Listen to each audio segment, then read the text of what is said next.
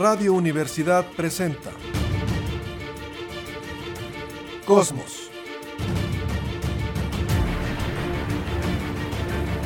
Tu ventana al universo, donde el pensamiento humano descubre el lado amigable de la ciencia.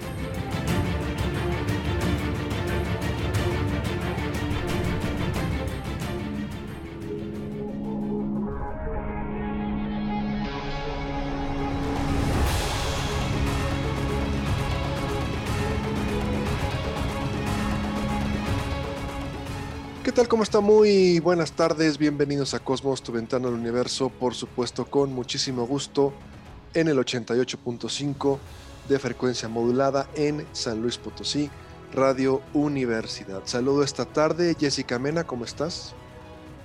Hola a todos, bonita tarde, por aquí estamos. Capitán Cristian González del Carpio, ¿cómo estás? Saludos, saludos a todos. Pues, eh, pues aquí como siempre para platicar de cosas a fondo de todo. Bueno, pues mire, el fin de semana que estamos eh, pues en encierro, por recomendación de las autoridades, por supuesto, tuve la oportunidad de ver episodio 4 de Star Wars, la primera película que sale, una película de 1977, va a cumplir más de 40, bueno, 45 años casi, ¿no? Imagínense nada más. Todo el mundo la ha visto, ahí sí traigo una película que ya todo el mundo vio porque la vez pasada con el Día de la Marmota tuvimos ahí algo de complicaciones. Y las películas son las mismas, uno es el que cambia y ve las cosas de manera distinta. ¿Y por qué la volví a ver? La vi en el servicio de streaming del, de Mickey Mouse. No podemos decir Disney Plus, entonces decimos, la vimos en el servicio de streaming de Mickey Mouse. ¿Te acuerdas, Capi, que en nuestra época que era así como prohibido hablar en inglés? Eh, no era Mickey Mouse, era el ratón Miguelito, como usted prefiera. No, no, pero bien que la cultura lo asimilamos y veíamos el supertazón con el mariscal de campo y todo eso. Eso era peor. No, y los, y los programas, ¿no? Los programas que nos tocaron en esa, en esa época, que en el Canal 5, que bueno, este, programas norteamericanos y es lo que, lo que se veía. Pero bueno, la volví a ver y la veo uno con otros ojos, esta película y de ahí vamos a ir jalando el hilo para hablar, por supuesto, de astronomía. Resulta que, recuerda usted cuando están en Mouse Eisley, en la cantina, esa escena famosa con la extraordinaria música de John Williams, y que están buscando un transporte, encuentran a Han Solo y pues les pregunta, les dice que tiene una nave que se llama el Halcón Milenario, y le pregunta Ben que no vea Han Solo, es muy rápida su nave, y Han Solo responde, pero ¿cómo? ¿No ha escuchado hablar del halcón milenario? Y da dos respuestas, voy a dejar una para este bloque, la otra respuesta para el siguiente bloque. Y en la primera respuesta, Han Solo le dice a Ben Kenobi que el halcón milenario, su nave, tiene una velocidad 0.5 veces la velocidad de la luz. Es decir, supera, así lo dice Han Solo, el halcón milenario supera la velocidad de la luz en 0.5.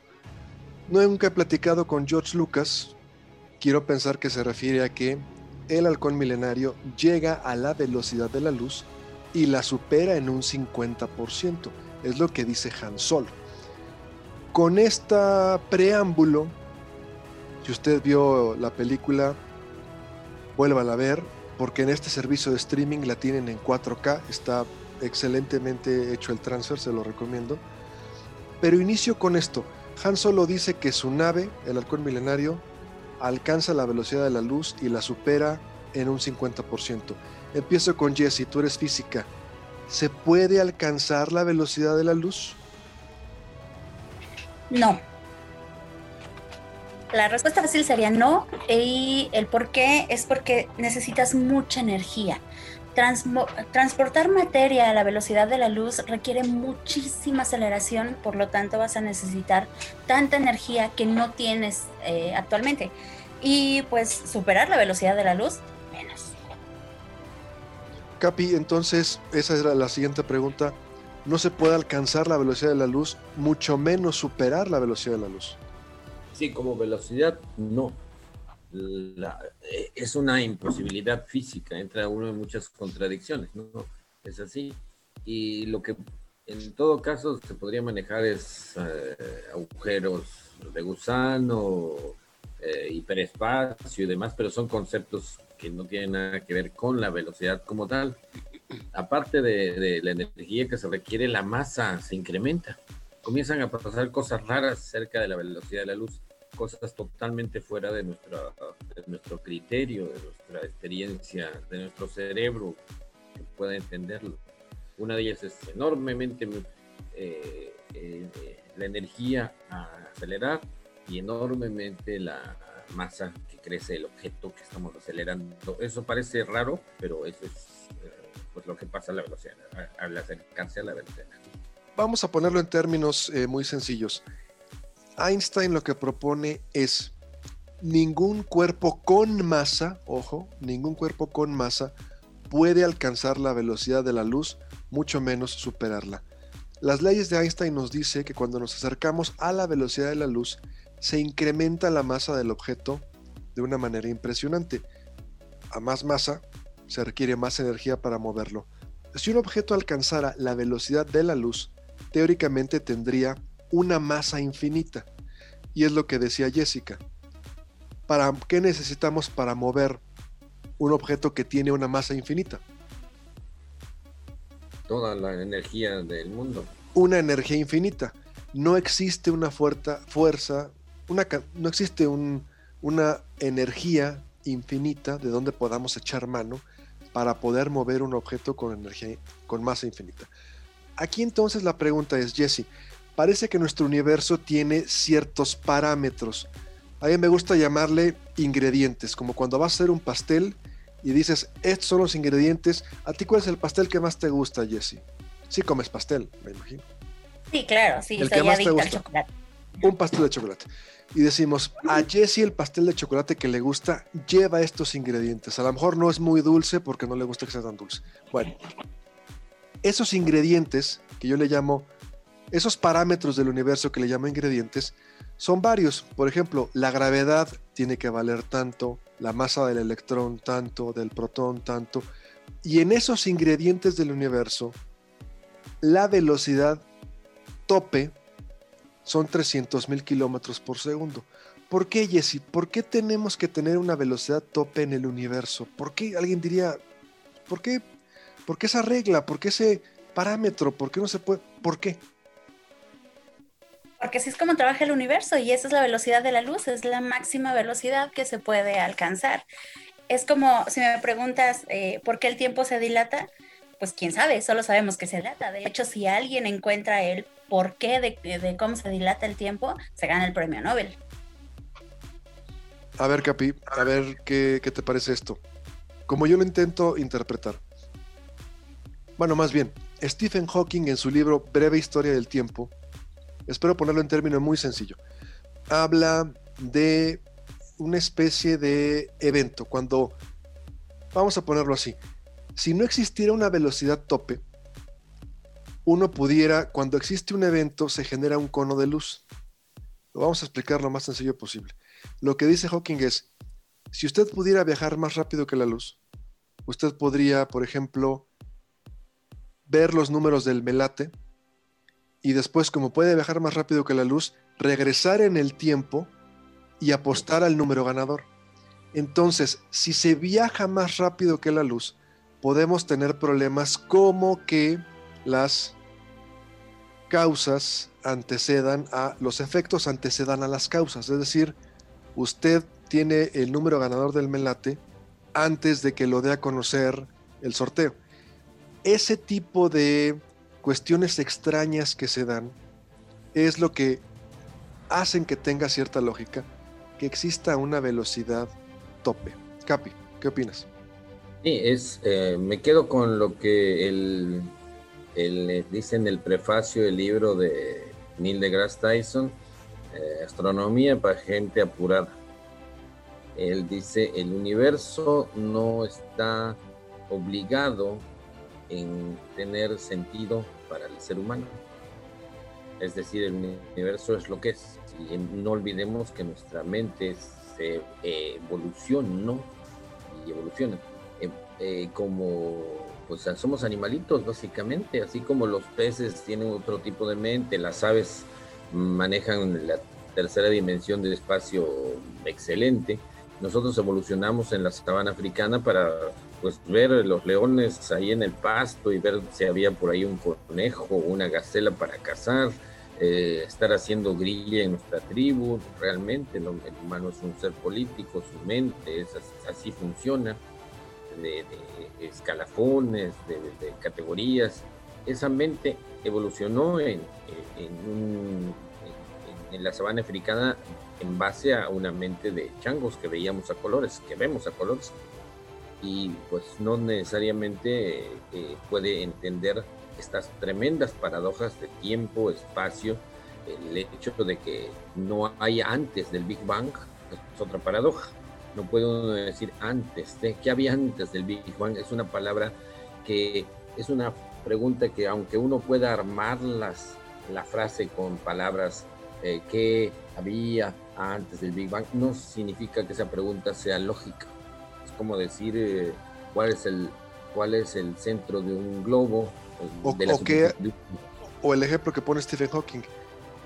Preguntarse qué hay antes del Big Bang es como preguntarse qué hay más al norte del Polo Norte. Pues, Ándale, excelente ejemplo. ¿Qué hay más al norte del Polo Norte? No, uno puede armar la pregunta, parecer lógica, pero en realidad es ilógica. Pero fíjate, por ejemplo, ahorita le doy la palabra a Jessy, nada más aprovecho que está aquí el piloto. Ah, hemos visto ya vuelos transpolares, ¿no? Por ejemplo, de Chicago a China y pasan por el polo. ¿Estamos de acuerdo? Sí, sí, sí. Sigue el avión volando, volando, volando. Llega al polo norte y llega un momento en el que, quiero pensar, Capi, tú eres el experto, se voltea la brújula y ahora eh, cruzas el polo norte y ahora el norte te queda atrás. O sea, cuando llegas al... Cuando llegas al polo norte, lo cruzas y llega un momento en el que ya estás dejando el Polo Norte atrás y vas hacia el sur. O sea, ¿qué hay más al norte del Polo Norte? A ver, Capi, en esos vuelos transpolares. lo que ahí es importante es ver que nuestra gramática, nuestra lógica cerebral, no necesariamente funciona perfectamente. Es una lógica muy simple para changuitos que andábamos en la sabana africana. Es muy simple eso. La física actual con las matemáticas, eh, crea realidades que no alcanzan nuestras palabras, nuestra gramática a conceptualizar, como es, como el huevo y la gallina, como que hay más al norte del Polo Norte. Jessy, tú que estudiaste física cuando estabas en las clases, ¿alguna vez el maestro te llegó a decir, señores, esto no es filosofía, así, las cosas, la gravedad es así porque así es, así se verifica y no se preguntan el por qué, más bien entiendan los efectos. ¿Algo así te llegó a pasar? Sí, todo el tiempo. Bueno, eh, tal vez al principio de la carrera no, porque ves como la mecánica clásica muy bonita, que todo se funciona, todo funciona con respecto a los experimentos que haces y todo. Pero ya cuando llegas como a cuarto semestre, que empiezas con física del electrón, y luego ya cuando sigues con cuántica, con relatividad, ya las cosas no son lógicas, no son intuitivas. Más bien requieres de una serie de herramientas matemáticas, eh, de conceptos abstractos, de hacer no sé, transformaciones de coordenadas, eh, son finalmente conceptos que más bien vas entendiendo y vas aprendiendo y luego los vas aplicando, aunque no sean lógicos, pero sabes que tienen una estructura matemática bien definida y que sí te van a dar el resultado, aunque tu intuición, tu evolución este, de simio, como dice Cristian, no te diga que es así. Por ejemplo, con el, eh, con el ejemplo que ponías de la velocidad y el tiempo es muy lógico que si tú vas a 100 kilómetros por hora, vas a llegar a una distancia de 100 kilómetros en una hora. Si tú aumentas la velocidad, pues entonces vas a llegar en menos tiempo a esa distancia. Si tú sigues y sigues aumentando la velocidad hasta llegar a la velocidad de la luz o pasar la velocidad de la luz, quiere decir que en tu viaje, en tu recta numérica, por eso es que estás viajando hacia atrás en el tiempo. Y de manera lógica lo podemos estructurar así y, está bien, solo que ya en la práctica ya no funciona igual. Para que algo sea ciencia, tiene que pasar de la teoría a la práctica y se debe comprobar con experimentos. Y ahí es en donde ya no podemos hacerlo. Capi, entonces nos limita nuestra evolución, nos limita nuestra capacidad craneal, nos limita el, no sé, es como no le puedes enseñar física a, un perrito, tendremos como Homo sapiens ciertos límites teóricos a nuestra capacidad de aprendizaje, de conocimiento.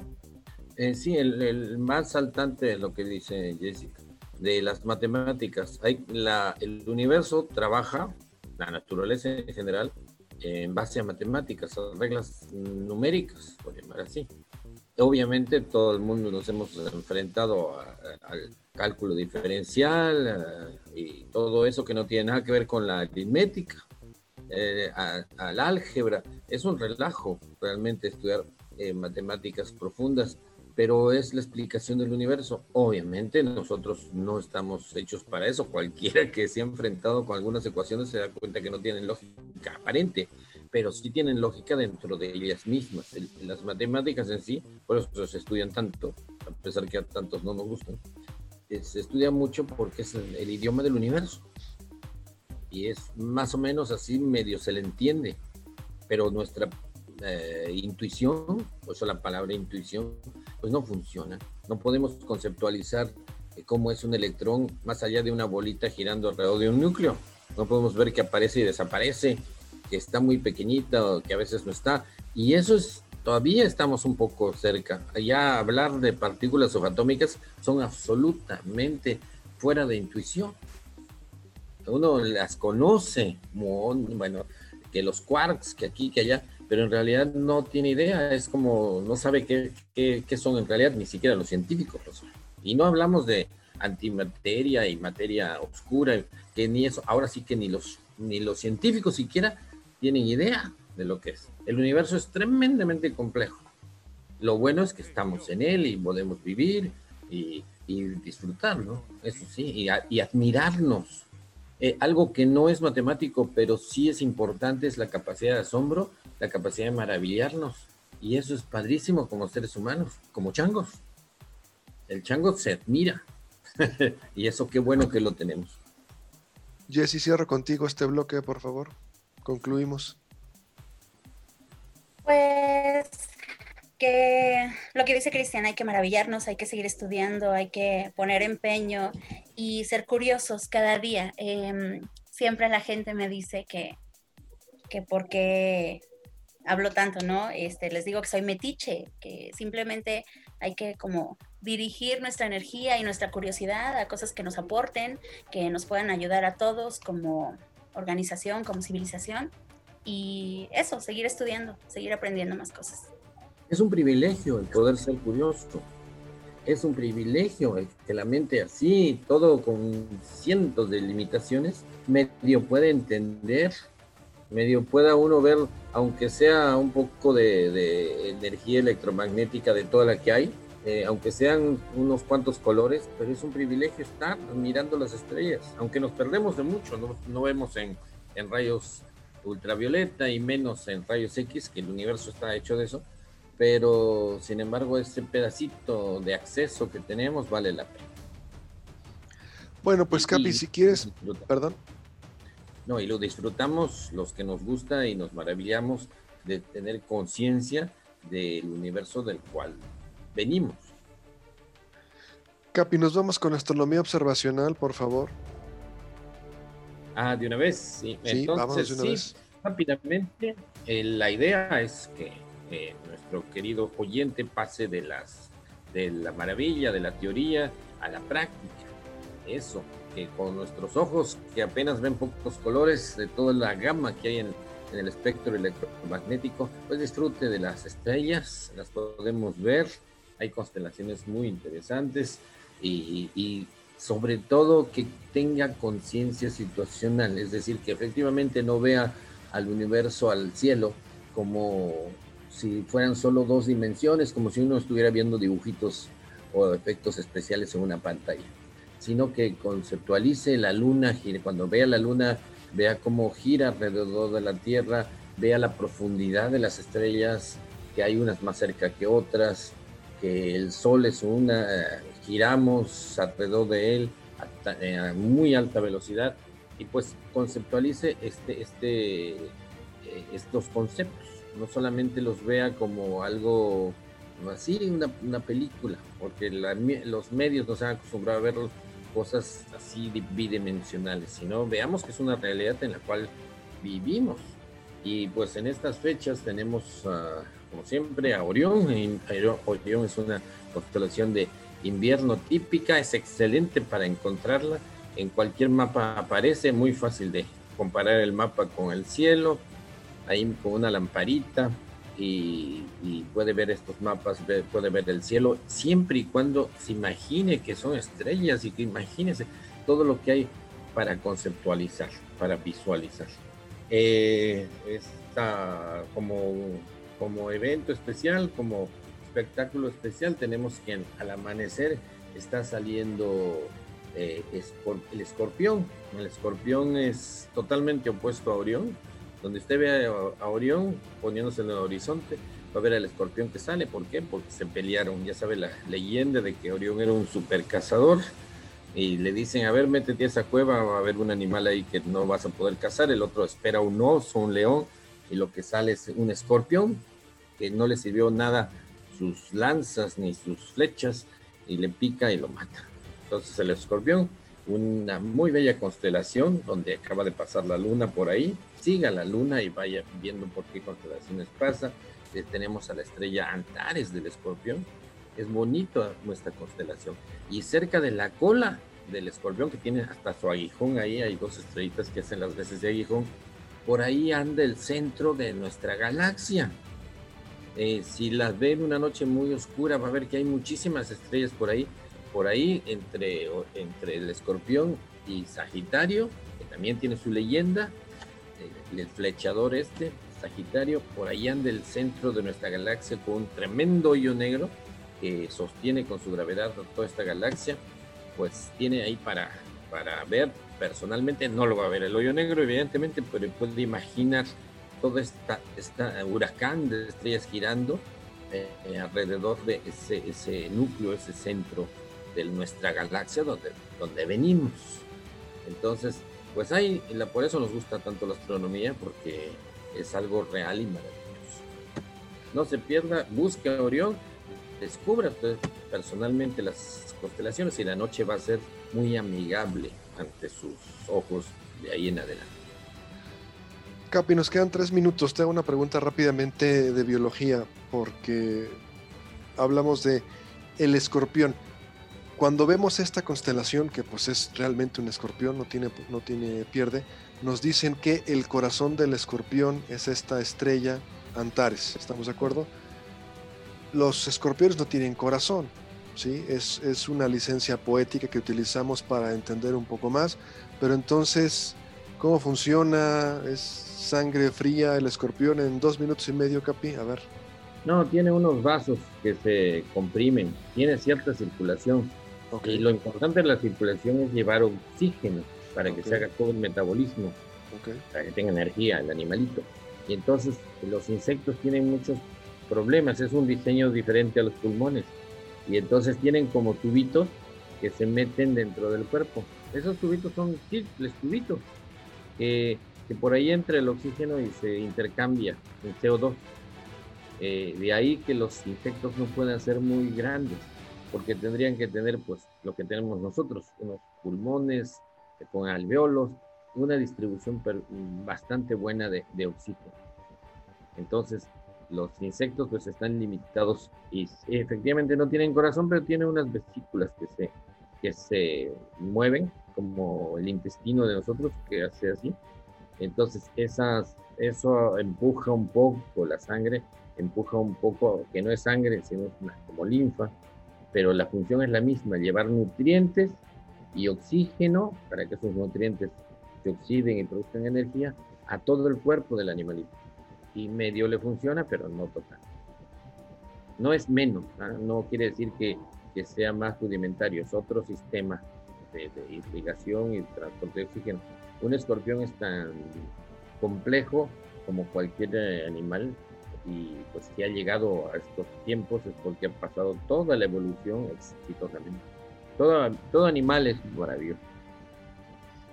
Bueno, pues nos vamos a ir a una pausa. Estamos en Cosmos, tu ventana del universo. Una pausa breve y regresamos para seguir platicando, por supuesto, de estos temas de ciencia y astronomía. Una pausa breve y volvemos.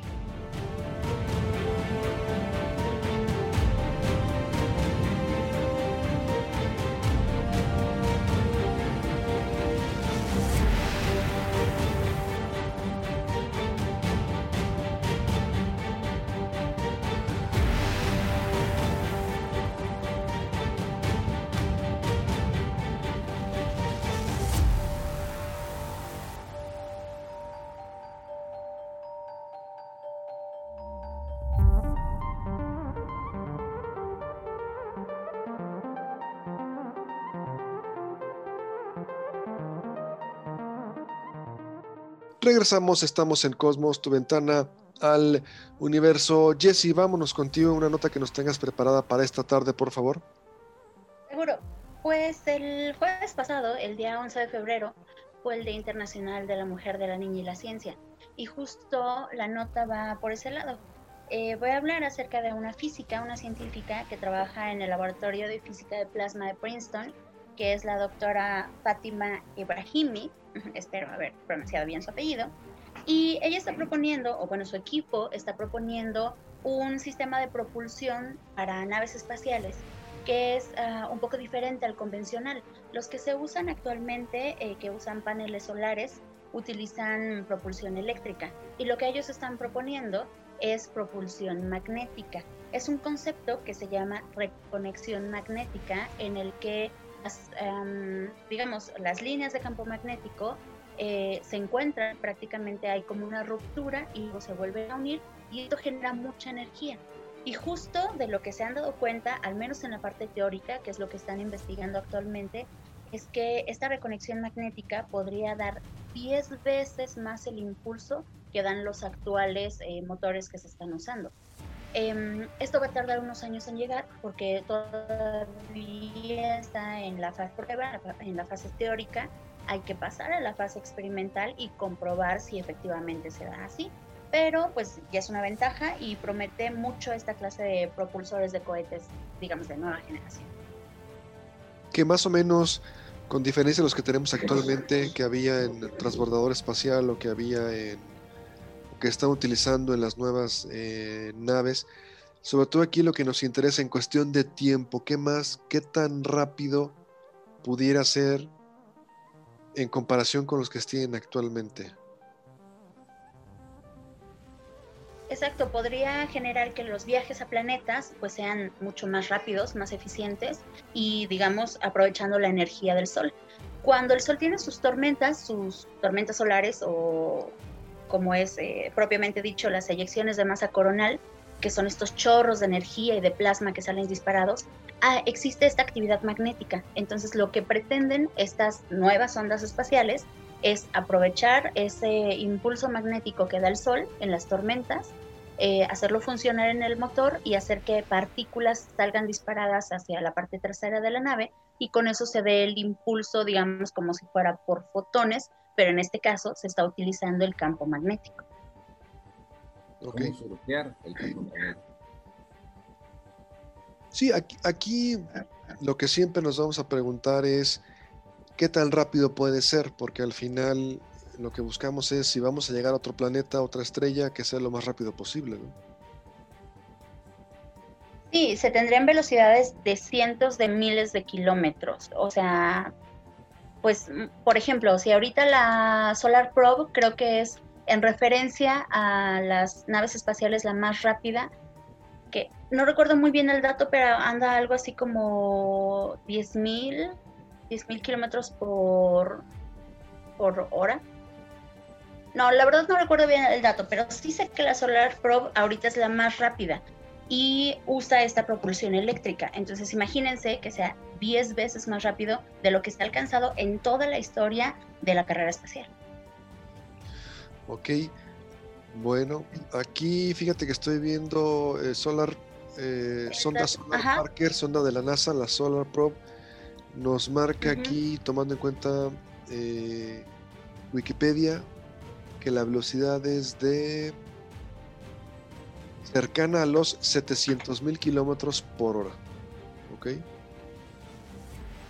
Muchísimo. algo que, aquí en la Tierra jamás podríamos pensar. Dato que nos da el Wikipedia, ¿no? Eh, cercana a la velocidad a unos 700 mil kilómetros por hora. O sea que sí, eh, de alguna manera estamos hablando de algo, pues que sí, no lo podemos dar.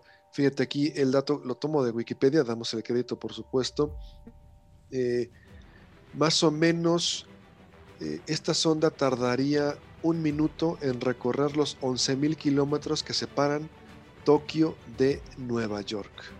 O sea, la sonda Parker es la sonda espacial más veloz jamás construida y bueno, pues sí, realmente eh, eh, pues 700 mil kilómetros por hora.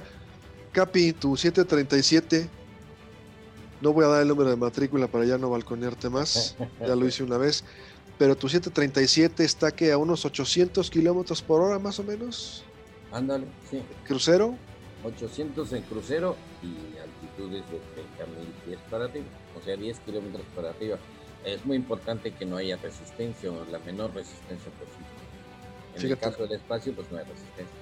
Pero fíjate, o sea, un avión cargado, ahorita porque es, es de carga, 800 kilómetros por hora esta sonda estamos hablando de que llega casi a los 700 mil kilómetros por hora. Entonces, bueno, pues lo que se busca es que sea más rápido porque si vamos a ir a otro lado queremos llegar rápido, ¿no? Eso es lo más normal.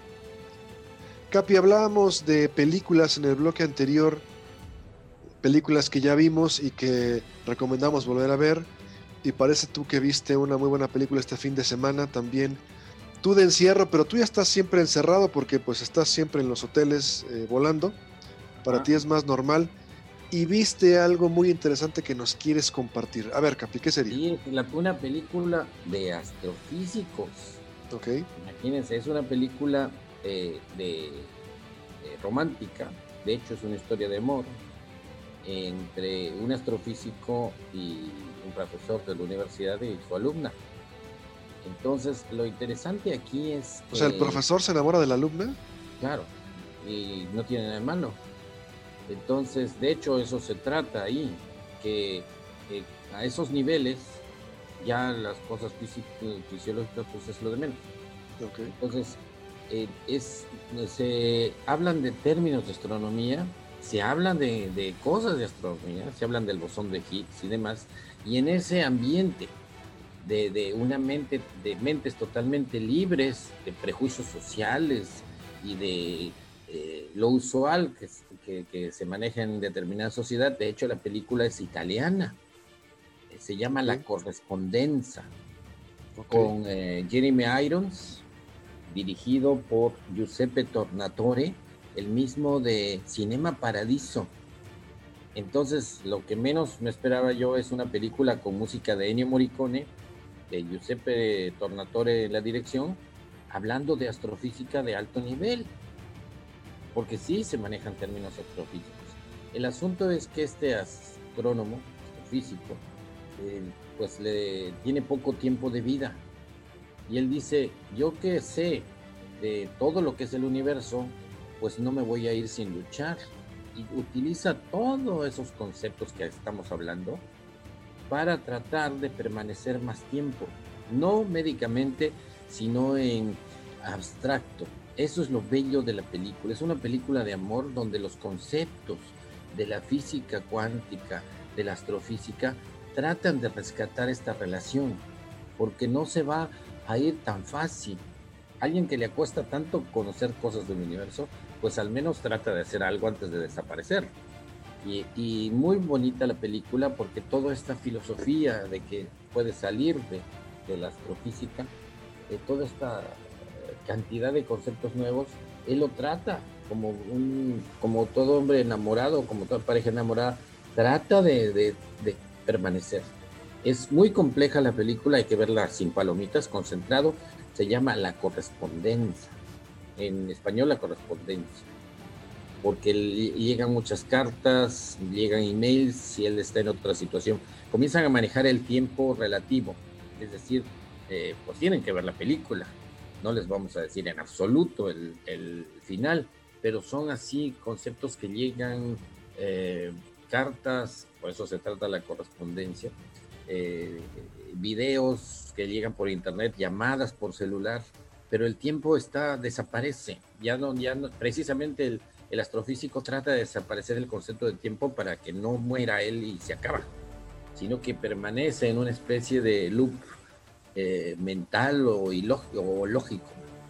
Muy interesante, pues es tan difícil que no, no, se puede ni siquiera contar, se las recomendamos ampliamente la correspondencia de Giuseppe Tornatore, Jeremy Irons como el astrofísico.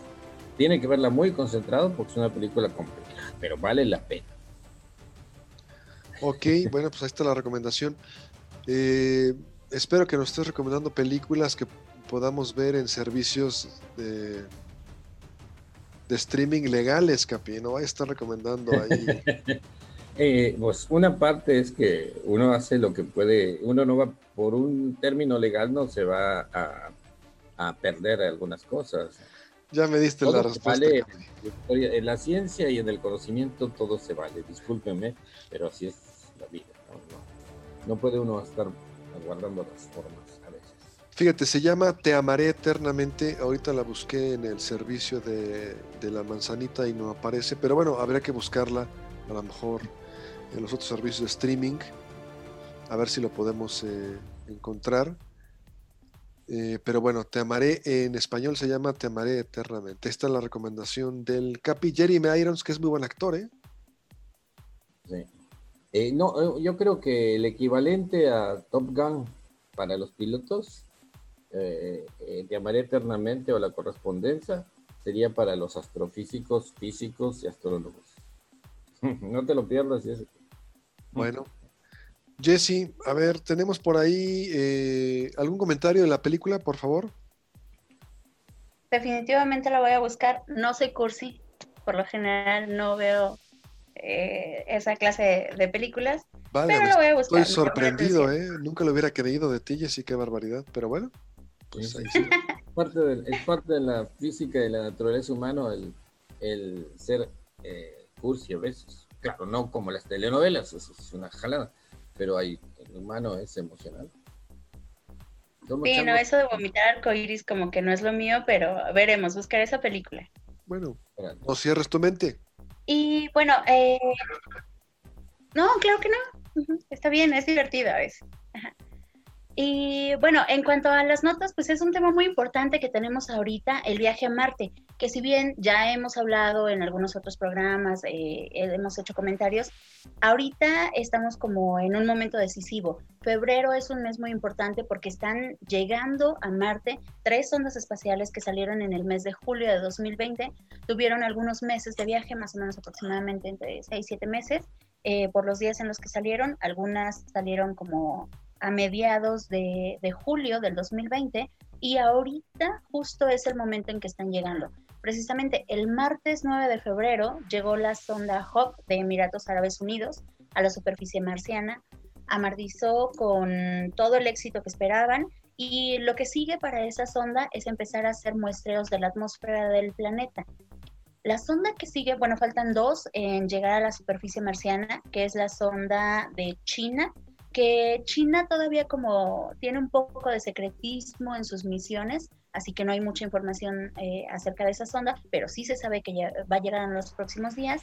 Y la que falta es el Perseverance, que al parecer el 18 de febrero a la superficie marciana.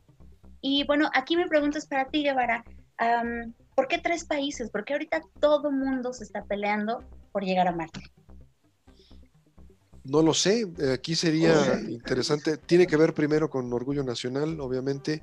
Tiene que ver con posibles misiones eh, tripuladas a Marte. No lo veo tan fuera de unas excelentes fotografías. Mm, no lo veo tan, tan de alguna manera eh, urgente como por ejemplo hacer minería espacial en los asteroides. A ver, Capi, ¿Quisieras también responder la pregunta? Sí, sí, no, es muy importante. Cuando está la carrera espacial de Estados Unidos y Rusia, en ambos países hay una fiebre de, ciencia. las universidades tienen muchísimos eh, postulantes eh, para ciencias físicas. Hay, es un boom, así como cuando un país gana la Copa Mundial de fútbol o de tenis o de lo que quieran, aparecen canchas por todas partes en ese país y todos están con la fiebre del deporte ese. E igual, eh, yo estoy seguro que, en Emiratos, en la Unión de Emiratos Árabes, eh, en China, ahí va a haber una fiebre de, ciencia. Todos los chavos van a querer ser científicos y qué bueno. Va a haber inversiones en, aspectos culturales científicos, va a haber más divulgación. Todos quieren ver, saber eso. Eh, y entonces, más allá de lo tecnológico, de la, posible remuneración en minería espacial, lo demás, es, es un movimiento social, excelente idea, mucho más que que haya un peligro bélico y todos quieran entrar al ejército. No, en, esto es una carrera hacia la ciencia, los atrae. Y además, en Marte, imagínense el primer eh, país que logre que descubrir algún bichito por ahí fósil o viviente.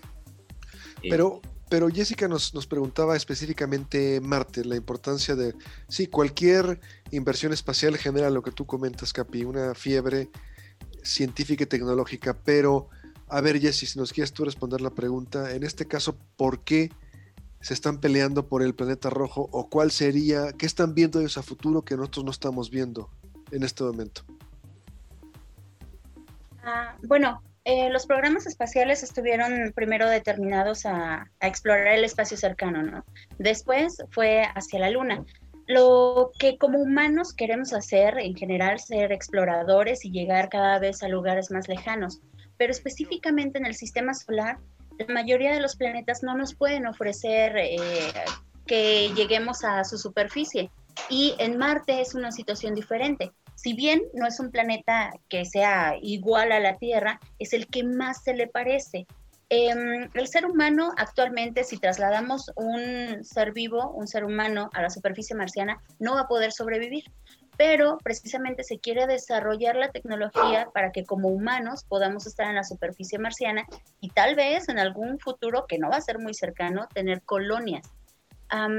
aquí es en donde yo personalmente digo, qué padre que se haga la exploración, que se haga la investigación, que toda esta ciencia y tecnología repercuta en la civilización humana, pero mm, no me agrada mucho la idea de que se pretenda colonizar otro planeta para también echarlo a perder como el que ya tenemos y que además no estamos adaptados eh, sí, en la evolución para adaptar, para estar en el planeta rojo. Fíjate que es un debate interesante, ¿no? Lo que propone Jesse. Eh, Claro, falta muchísimo para poder colonizar otros planetas, no podemos ni con la Luna, pero lo que platica Jesse, ¿para qué queremos salir de aquí? Si este que tenemos aquí, pues ya lo estamos echando a perder de una manera tan deliberada, ¿por qué salir a buscar otro, no? También sería un... La misma pregunta que nos hace la gente, ¿por qué gastar dinero en investigación científica y tecnológica? Nos podrían decir, ¿por qué buscar colonizar otro planeta? si al que tenemos ya le dimos en la torre, ¿no? O estamos muy cercanos ¿ah? A ver, Capi, un comentario. Sí, es, yo creo que es una mezcla de todo, la, el prestigio nacional de los países. Eh, recordemos que también no solo queda en la exploración planetaria, sino en la exploración estelar. China actualmente tiene el radiotelescopio más grande, ¿no? El de, no me acuerdo el nombre, pero era, es muchas veces más grande que el de Arecibo y ya dejó de funcionar. Entonces, de entrada, cualquier señal espacial de alguna civilización eh, alienígena, pues lo el que va a estar con mayor posibilidades de contactar sería China. Es muy probable que si en estas fechas llegara algún mensaje como la película Contacto, quien tuviera acceso a ese mensaje no serían los Estados Unidos ni Rusia, sino China, con ese semejante radiotelescopio, que obviamente va a utilizar toda la tecnología para ello. Entonces, yo creo que sí, es, es, es, tiene mucho que ver el aspecto de la sociedad, de dedicar a la sociedad en algún aspecto tecnológico, científico, eh, debe ser lo mejor que puede existir para un país. Jesse, Ahora, entramos también en otro dilema. Eh, sí, eh, con los radiotelescopios podemos tal vez contactarnos con algunas señales alienígenas si es que existen en algún momento, pero si queremos llegar a la superficie marciana y evaluar la posibilidad de vida, aquí entra el problema ético. Vamos a llegar, vamos a invadir un planeta bacterias, estos microorganismos, porque si bien las naves no van, no van sanitizadas, eh, no van completamente estériles de organismos terrestres, eh, ¿cómo sabemos si nosotros en algún momento llegamos a plantar esa vida en la superficie de Marte? Y si no fue así, vamos a llegar a un planeta a contaminar el entorno y qué va a pasar con la vida que tal vez se pudiera desarrollar ahí. Nos la vamos a echar seguramente. Sí, bueno, es muy difícil no explorar un planeta y no eh, de alguna manera inferir en el desarrollo de ese planeta, porque al final si uno está llegando con sus bacterias, sus microbios y sus desechos, pues estás contaminando porque eres completamente ajeno a ese ecosistema. Pero yo creo que pues es un precio que se tiene que pagar para poder hacer investigación y para poder eh, de alguna manera eh, salir hacer viajes espaciales y salir a otra parte, ¿no? Recordemos que dos características heredamos del simio. Uno, la violencia. Somos una raza extraordinariamente violenta. Y la otra, la curiosidad. Entonces, no nos lo pueden quitar. Vamos a ser curiosos y vamos a querer llegar a la Luna, a Marte, a Júpiter, seguir enviando sondas. Y si es el precio que se tiene que pagar, pues yo sí estaría de acuerdo, Capi. ¿Tú cómo lo ves? Sí, sí, lo que acabas de decir es cierto, eh, es básico. Somos curiosos, exploradores y qué bueno que por ahí se vaya la energía, eh, el financiamiento, no que se vaya a misiles o a rayos láser en el espacio. Eh, dediquémonos a explorar y a explorar, no a pelear y a pelear. Sí, si vamos a gastar el dinero en una estúpida guerra como nos encanta hacer aquí, pues yo prefiero gastar ese dinero en enviar una sonda a Marte, en enviar una sonda eh, a lo mejor con algún animal tripulada, no lo sé, va, va a haber costos que pagar, sobre todo habrá vidas humanas que se van a perder seguramente, pero es el precio que hay que pagar. Eh, nos quedan tres minutos, pero a ver rápidamente. Yo creo que todos aquí en este programa somos defensores de los derechos de los animales no nos gustan las corridas de toros, no nos gusta el abuso animal, las peleas de gallos, peleas de perros, en eso estamos de acuerdo. Pero por ejemplo, se cumple un aniversario próximamente de Laika, esta perrita que se envía al espacio, y obviamente la perra se muere en el espacio porque no pudo reingresar. Es un precio que se tiene que pagar enviar a una perrita al espacio y va a perder la vida, pero hay un fin ulterior, va más allá una corrida de toros es lo más estúpido que puede haber y no hay ningún fin, perdón. Igual con las peleas de gallos en la feria o las peleas de perros. Aquí, Jessica, voy contigo rápidamente un minuto, habría algo más allá. Entonces hay vidas humanas o vidas de animales, pero tenemos una recompensa que va más allá. Así es, solo era así como la pregunta al aire de que tenemos que estar, vamos a seguir haciendo la exploración, eso seguro, eso no se va a detener. Entonces tendríamos que estar preparados para pensar en que tal vez vamos a llegar a un planeta a extinguir la el primer eh, rasgo de vida extraterrestre con el que nos vamos a encontrar. Entonces, ¿quién sabe qué pueda pasar? Probablemente. Así es parte de la historia. Así parte de la historia, donde el humano ha llegado desde los maoris que llegan a las islas y se echan a, las, a todos los a todas las aves que están ahí poniendo sus huevos, que nunca han visto un depredador en muchísimos millones de años, hasta pues cuando llegan los, eh, occidentales a Europa y comienzan a cazar, a perdón, llegan a África y cazan elefantes y barren con todas las especies y pues por eso los peligros de extinción actuales. Han barrido prácticamente con todas las especies. Donde se llega, se daña. Eso es otra característica humana que nosotros las conocemos muy bien en México cuando llegan los, los europeos. Es un ejemplo total. Aquí se hace un relajo, quiérase o no. Y al final, te pongo este dato y cierro con esto. Imagínate que existiera el viaje en el tiempo, Jesse. Y claro, al viajar al pasado vas a descomponer algo que hay actualmente, forzosamente, ¿no? Pero si te propusieran viajar en el tiempo, dirías que no, porque no vaya a cambiar el pasado y descomponer el presente. Seguramente, como heredera del curiosa del simio que eres, lo harías. Sí, sí me gustaría, pero claro que habría repercusiones eh, mundiales, ¿no? O sea, no sería un cambio pequeño, es toda una cadena de sucesos, de causalidades que va a ir modificando todo. Entonces, pues quién sabe, digo, la aventura ahí está. A mí me encantaría ser conejillo de indias para ir a Marte, para ir a cualquier misión o planeta. Sí, no importaría perder la vida, ya no importa. Pero hay precios, a veces muy altos que pagar.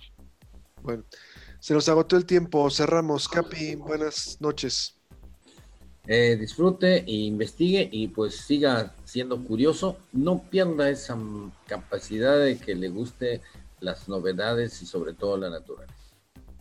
Jesse, gracias, buenas tardes, noches. Gracias, buenas noches y sigan eh, los, las misiones que van a llegar a Marte. Muy bien. Hasta luego. Nos vamos, esto fue Cosmos, tu ventana al universo, todos los sábados en punto de las seis, aquí en Radio Universidad. Pásela muy bien, nos vemos.